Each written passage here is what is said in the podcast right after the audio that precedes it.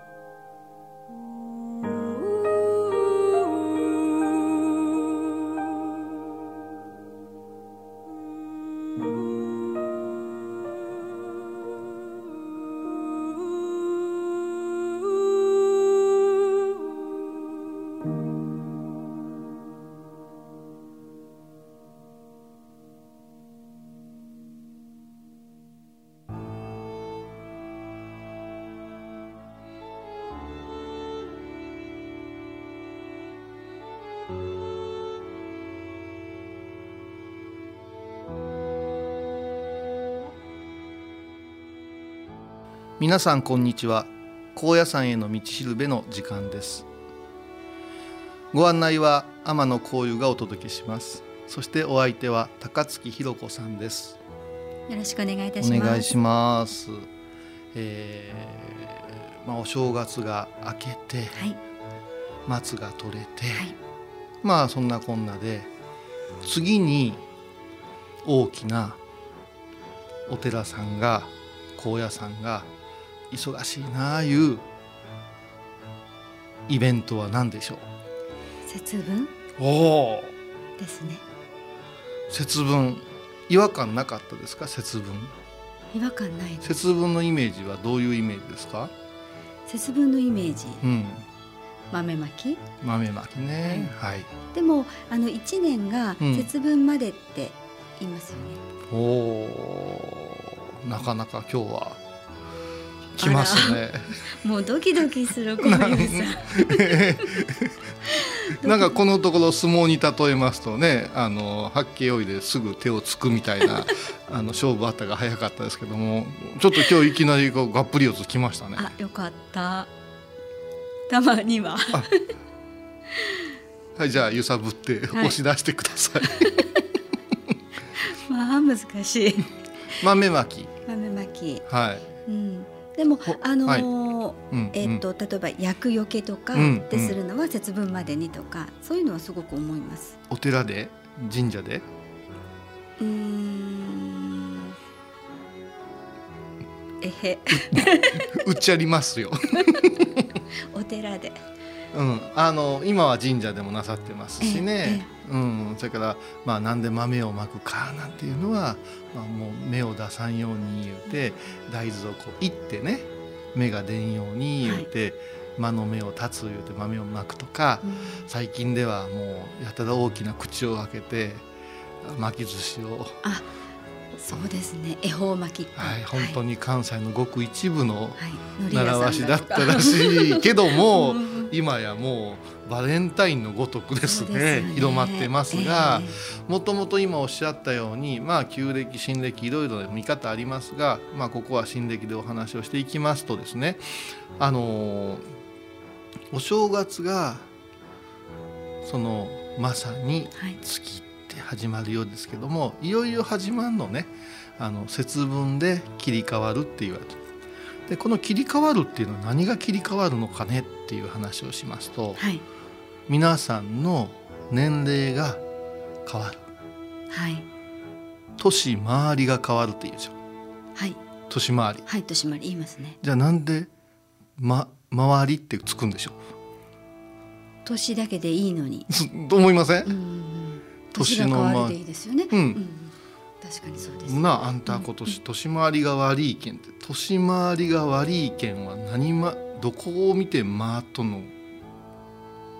よっていうことを、うん、意外と気づかずに使うてるでしょ？使ってます、うん、うん、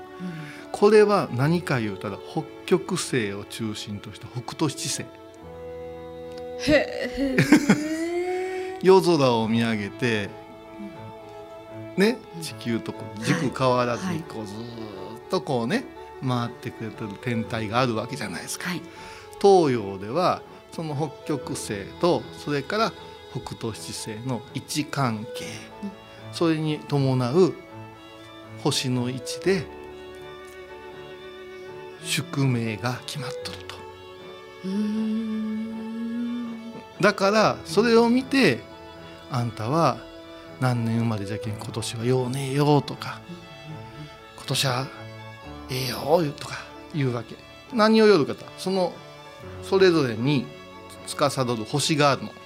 その星が1年かけて動くじゃない、はい、それによって影になったり明るく輝いたりするじゃない、はい、それが私たちの命そのものって考え方なんです。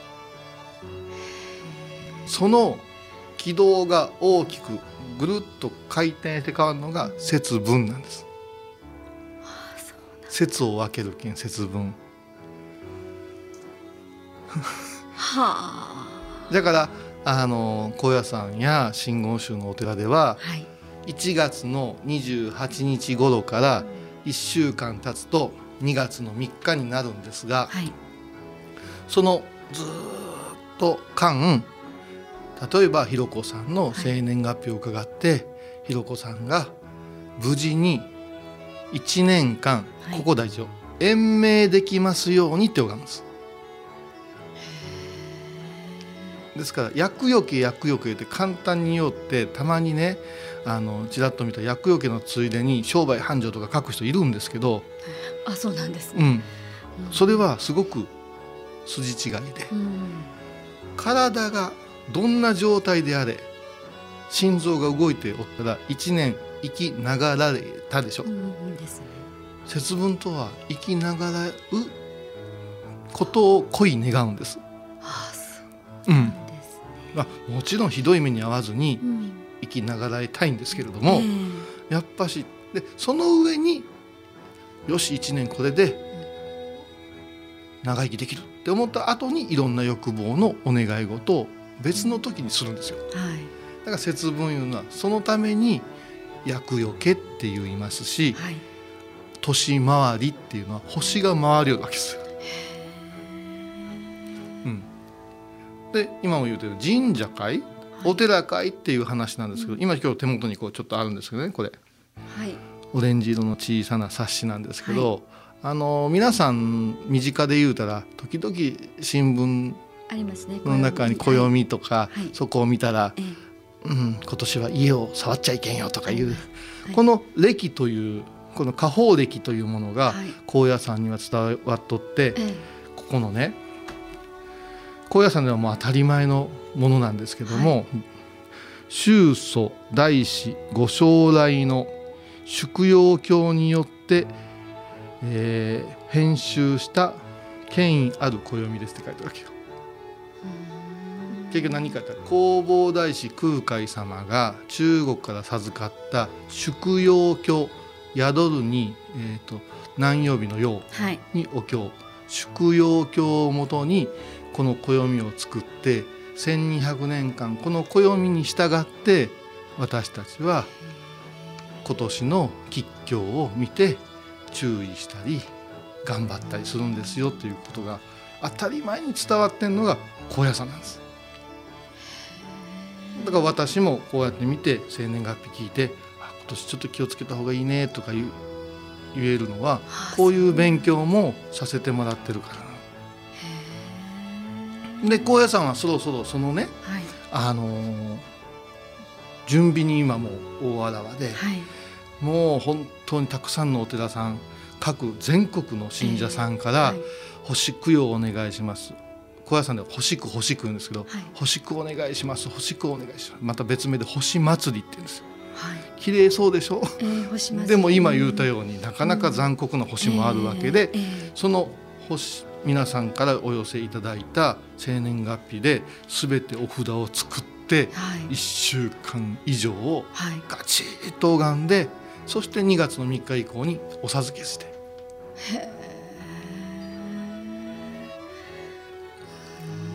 こんな流れで今お正月終わったなやれやれ言いながらもう高野山のお嬢さんたちは「星供養星供養」言うてなさったで節分いうのはそれが明けて、はい、さあ言うて一般向けに、ねうん、福は内お庭は外言うてやって、うん。はい、無事年が明けました節分が明けました言うて始まりますよいうところだけを皆さんの印象に迫っとるいうところです。うん。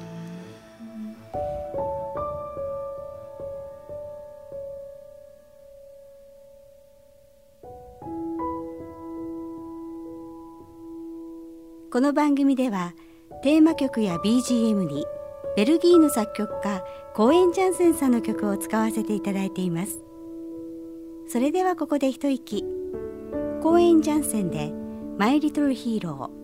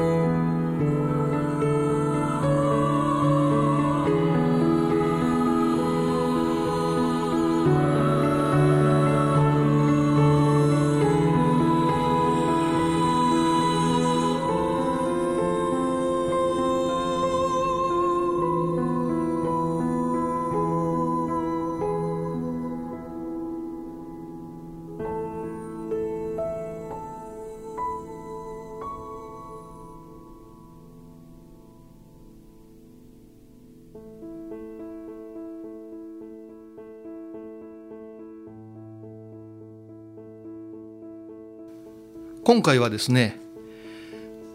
高野山の壇上伽藍にドスンとある建物、はい、金堂金色の銅と書くんですけども、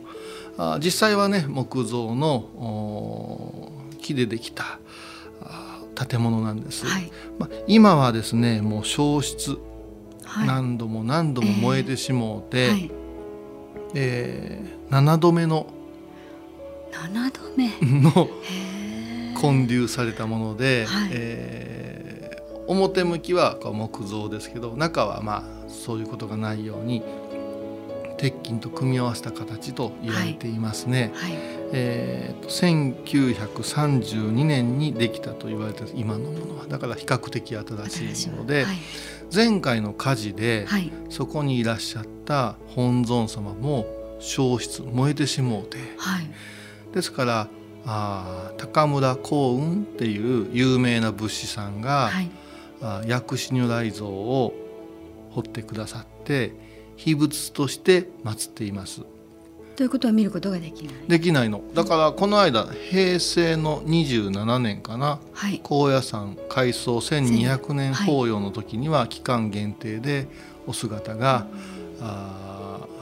現れました。本当にあのどちらかというと綺麗な白身のね木の木造造りの素晴らしいお姿な品のあるお姿です。でまあそこが一番大事なんですけども、はい、じゃあ近藤って何よって言われたら、はい、これは高野山の総本堂。総本堂。本堂。どんなお寺にも本堂本堂が一番大事な場所なんですけども、はい、ここの高野山はたくさんのお寺お堂があるけども、それを全て一つにまとめたところのお堂が、本堂が、この近藤です。で空海様の頃は行動いう言い方をしとったらしいんですな。行動。はい。行動いうのは今では言わんようになったけど私は小学校がわりかし歴史のある小学校だったし、うん、それから高校も、はい、えーと、体育館とかいうのは別にはありましたけども、えー、みんなが集まるところは全校生徒が集まるところは行動であった。はい。はい。行動の項は何か言ったら公爵とか、はい、公園とか講座とかいう項でしょ、はい、ですからそこへ集まってみんなが勉強したりお経を習うたりする場所っていうこと。だから、はい、さあ皆さん集まってください朝礼しますよ言うたら行動に集まる。で空海様はまずこの行動を作らんと修行僧たちが、ね、学ぶとこないからでそこを最初に作ったと言われとって、まあ、残念ながら立てては燃え立てては燃えがあって7回、えー、で今は何に使われておるか言いますと、はい、そこはやっぱし儀式の中心の場所で、えー、私なんかも修行時代、そこへ行けるって言ったらドキドキしたもんですよ。やっぱし正式な飾り付けの中で、えー、凛とした空気の中でずっとするんですよ。うん、あのちょっと話が前後しますがお正月、はい、まあ三が日、えー、高野山には3か所でお勤めをする場所があって前回説明しました金剛無事、はい、それから奥の院、はい、それからこの近堂で首相へっていうものが行われるんです。はい。この首相へというのは正というのは正月の正ですね。はい、でその上に修行の修治めるとついて、はい、絵というのはこれもよく出てきますから覚えておいてください。会。ね、何々会お楽しみ会の会を全部絵と読むんですよ。はい、ここは法絵があるとこ首相絵があるとこ。これは何をするか言うたら3箇所で今年1年のここが面白いんですけども「除災承福五穀奉行うん国家安穏を三が日で祈るの。この3つを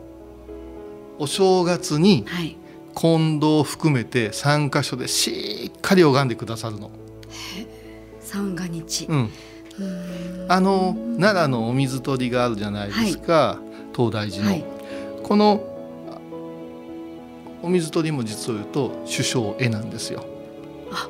そうなんですね、うん。お水取りのとこだけがすげえ有名ですけど、これも同じようなことなんですけども真言宗の特筆すべき高野山の特筆すべきところは3箇所で何で拝むのって言ったら外向きに周囲が良くなるように物質面が良くなるように内向きに自分たちの内側が良くなる心の精神がそれから全体に宇宙に広がっているようなことで3本立てをやるんですよ。これがちょっと他にはないまた面白いところなんですけども。これが終わって先ほどの個人の延命を祈る星供養が始まると。だからもう1月2月は大変に。はい、本当に忙しい時なんですね。極端な話がその後ざわざわと世間が言い出すとあの時のお勤めがちゃんとできてなかったんじゃねえかということをおのおのの行者さんたちは自己の責任を考え出すわけです。うん、ですからまあそういうふうにして皆さんが簡単に思われとる厄除けなんていう話は実はこれだけの意味があってこれだけの気持ちを込めてですから覚えておいてください。はい、おえーと、祈自分が自分のことを祈っていない時にも祈られて幸せがあるんじゃっていうことを覚えておいてほしい。うん、勝手な時だけお願いしますって言ったけど、うん、お願いしますと言われたら和尚さんたちは陰ながらあなたが寝てる時もハンバーガー食べおる時も すっかり忘れてギャハハと酔う時も祈ってくださったんよお日様のごとくですよ。なんかもう近々来る節分が気持ちが変わりますね。ね、うん、もちろん加えてくださいな。太巻きを。小遊さん、はい、先ほどのお話でちょっと思ってて、言い出せなかったんですけど、うん、あの私あの ラジオで言い出せんでどうするんですか、うん、写経ってあるじゃないですか、はい、結構好きなんですよ。え般若心経の写経ですか、はいうん、ああそれを書いてる一番最後のところに「世界平和」ってあるじゃないですか。うんうんうんうん。っていうのが先ほどお話の中で出てきた外に向けてとか、宇宙とかってそういうところにやっぱりつながってるんですか、あのいいところですね。その世界平和とある写経用紙ばかりではないんですよ。たまたまひろこさんが使われてるものが、はい、そこで「願事」を言って願い事とかって、はいはい、そこは好きな言葉を、まあ、割とあのもっちゃくちゃ長い人いるんですよね。あの祈願前提でお話しすると4文字で昔から伝わる「病気平癒」とか、合格祈願とか、知能啓発とか、で世界平和とか交通安全とか、はい、拝むリズムが出るんですね、はい、ですからだいたい4文字の漢字で収めるんです、うん、だからといって作ってもらっても困るんですよ、えー、その中で世界平和ってやっぱし、不思議に思う人結構いらっしゃって私も修行の時にあの、うん、世界平和っていう願文があって、はいそんな大きなことは私じゃねえよとか思いながら、たじろいで、はい、あの先輩に尋ねたことがあるんです。はい、ほんなら、はい、お前の一個人の願い事書き出してみって言われたんですよ。はい。うん、病気をせんとか、えー、学業がとか、商売繁盛とかずっと書き出してきて。20まで書けたら褒めてやるわ言われたんですよ。はい意外と少ないんですよ。あ書いてみると、うん、で具体化させていくとつまらんな、うん、アホだしなってどんどんどんどん自分の何？小ささに気づいてくるんです。はい、そうしたらそこで教えられたのはこれを今の君の願いを叶えてくれたのは君か？それとも周りか？って言われた。あそう。お父ちゃんやお母さんやって思うわけよ、はい、で広がるんですよ、はい、ほんお父ちゃんお母ちゃんだけかって言われたらああなるほど。どんどん広がっていく。はいはいはい。ね広がっていったら日本世界全部バランスように、ね、もっと言えば宇宙全体が、ねあなたが良きように働けるように活躍できるように喜べるように動いてくださっとる思うたら世界平和宇宙平和の一言で宇宙平穏でもいいわけですけど、ズバンと言ってしもうたら全部が含まれるの。そうですね。これがあの真言密教の面白いところ。小さなことでブジュブジュと考え考えとってぐるっと回したら話してすごいじゃん。あれ食べてあれ食べてえのはお金がいるし、時間もいるし、材料もいるしお店もいるし言うたらいい世の中であれって思う方が早いわけですよ。まあ、そうですよね、うん、だから自我というものと、自然宇宙の調和は同じことと気づけたら大したものだって教えてもらった。だから今皆さんが拝んどる祈っとることは、直接的にひろこさんがひろこさんの内側に吹く風か、違う。今私が受け取る風は世界の裏側の人かもわからん。過去の人かもわからん。誰か幸せになれっていう風が来て今私たちが祈っとる風は将来未来に向かって吹く風じゃねえかっていう。是非ともですね一日一文字写経。時間をもし気にするんやったら昨日より今日の方がゆっくり遅く書いてください。うん、人間いうのは慣れたら早くできたことを自慢するし、ねはいはい、人間いうのは1枚より10枚の方がようやったいう、うん、それではだんだんだんだん書きなぶりになってきます。はい、ですのでゆっくり書く意識をしながらやって一日一文字一文字。私が習ったのは般若心経一巻を唱えして一文字書いたその日終わり一つずつを丁寧に仏説から最後の高槻弘子金社まで気持ちように書いたらこれも面白いでしょ？ですね。全体を一枚を書いても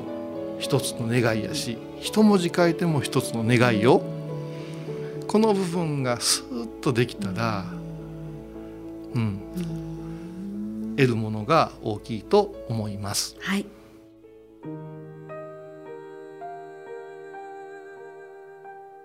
最後に高野山への道案内です。大阪からのアクセスをご紹介します。車では京奈和自動車道紀北葛城インターで降りて高野山金剛無寺までは40分ほどです。高野山の最寄りのインターは他にもいくつかありますが番組では紀北葛城インターのご利用をお勧めします。大阪からの所要時間は2時間半ほどです。電車では南海高野線で難波駅から極楽橋駅まで。極楽橋駅から高野山ケーブルに乗り換えて高野山駅で下車します。特急を使えば大阪難波からの所要時間は2時間半ほどです。なお災害などの関係でご紹介したアクセスが利用できないこともあります。お出かけになる前は最新の交通アクセスをご確認ください高野山への道しるべお相手は高野山本山布教師天野幸雄とアシスタント高槻弘子でお送りしました。